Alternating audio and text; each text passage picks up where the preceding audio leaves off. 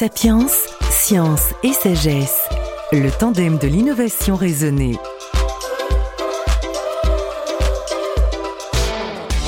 Sapiens s'attelle aujourd'hui à un problème majeur qui sollicite les sachants, les sceptiques, les spécialistes, les contestataires, les gens, les chefs d'État, la communication, les médias, les réseaux, les générations, les faits et les ressentis.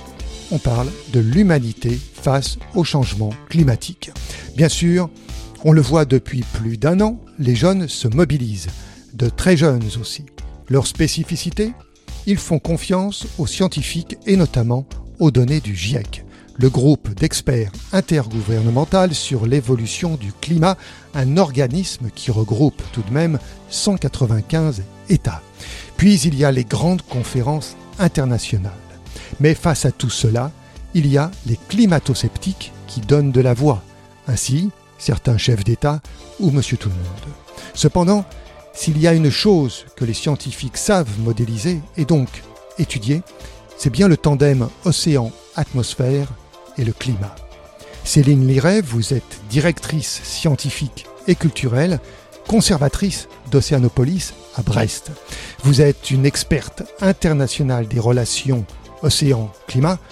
Dans un Sapiens précédent, vous nous avez expliqué le rôle majeur de l'océan sur le climat.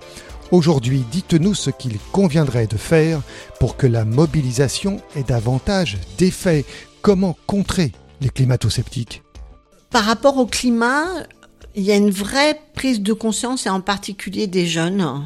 Euh, je pense que eux ont vraiment, euh, euh, alors par rapport à leurs médias justement, je pense que l'information est beaucoup plus circule beaucoup plus hein, dans les réseaux sociaux hein, sur lesquels ils sont connectés. Euh, les scientifiques interviennent plus, mais une jeune génération de scientifiques également hein, commence à se mobiliser autour de ces problématiques-là. Euh, je pense que eux, ils prennent bien conscience, en fait, ils ont compris en fait ce qui se passait euh, et, ce qui les attendait. C'est-à-dire qu'ils prennent en main euh, leur avenir en disant mais très bien, euh, vous adultes plus âgés, vous ne voulez pas y croire, mais nous c'est notre avenir et nous on y croit et on veut agir aujourd'hui. Donc voilà, essayer de mobiliser la société. pour ce qui est en fait de la prise de conscience internationale, j'allais dire là dans les grandes instances intergouvernementales, vraiment les enjeux. Je pense que ce qu'il y a eu un temps quand même important, c'est la COP 21 qui a été vraiment un élément déclencheur.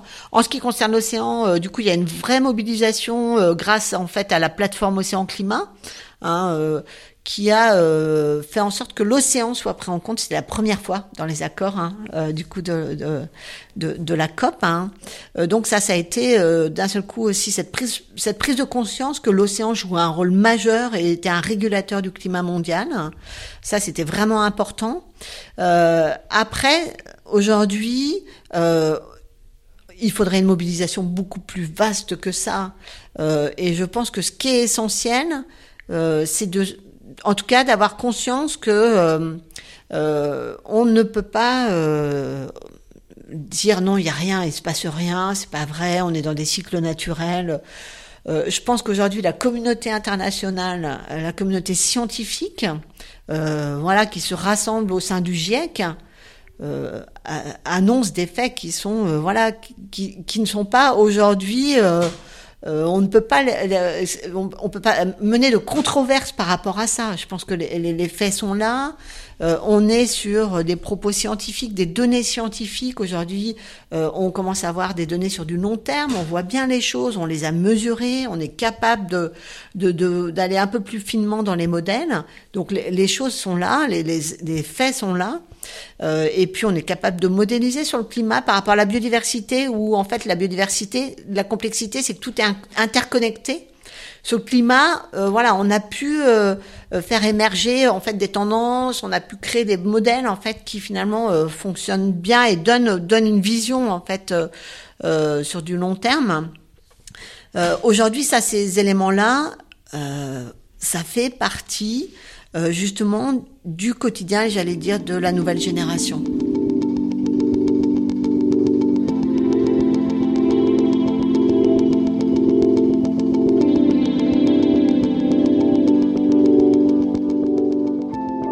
Euh, alors que pour les générations passées, la prise de conscience, elle est beaucoup moins forte, beaucoup moins importante, parce que peut-être en même temps, c'est assez compliqué parce qu'on pourrait, il y a aussi ce sentiment de culpabilité quelque part. Hein parce que euh, finalement on est la génération qui avons produit, euh, qui avons consommé, euh, surconsommé, et puis voilà était aussi à l'origine en partie hein, de, de, de, ce qui se passe aujourd'hui.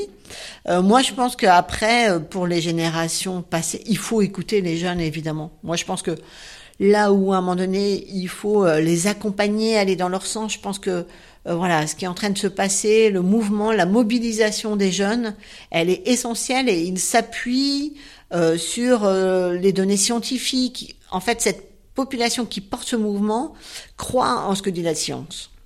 Et ça, c'est aussi une autre problématique, en fait. Je pense que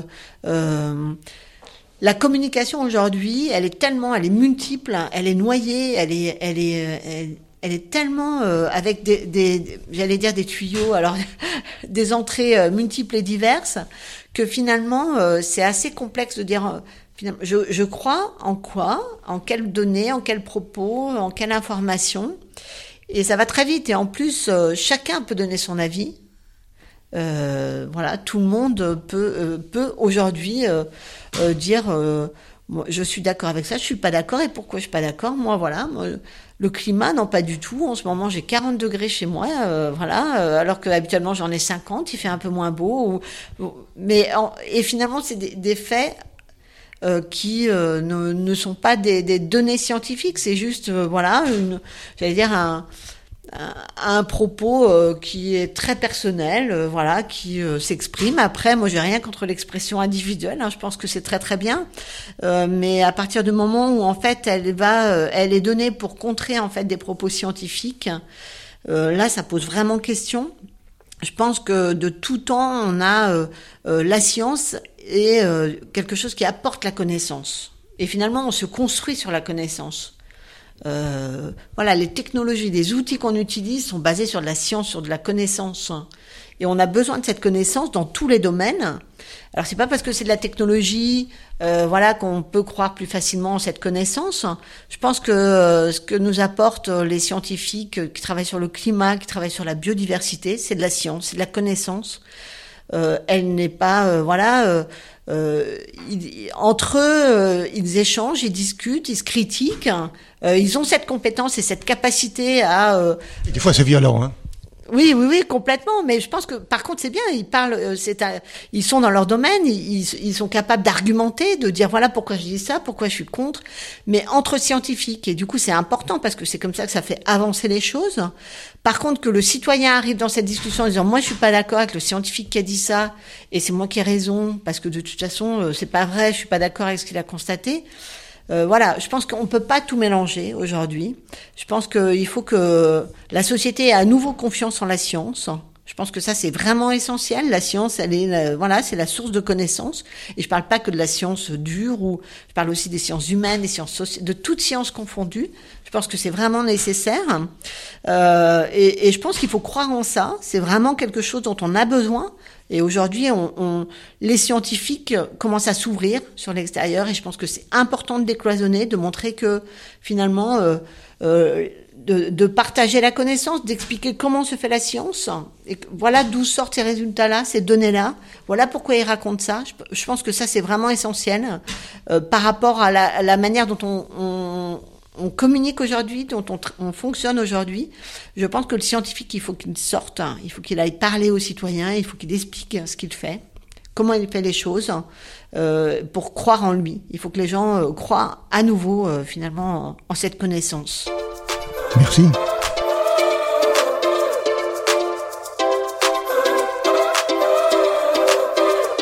Sapiens, science et sagesse. Le tandem de l'innovation raisonnée.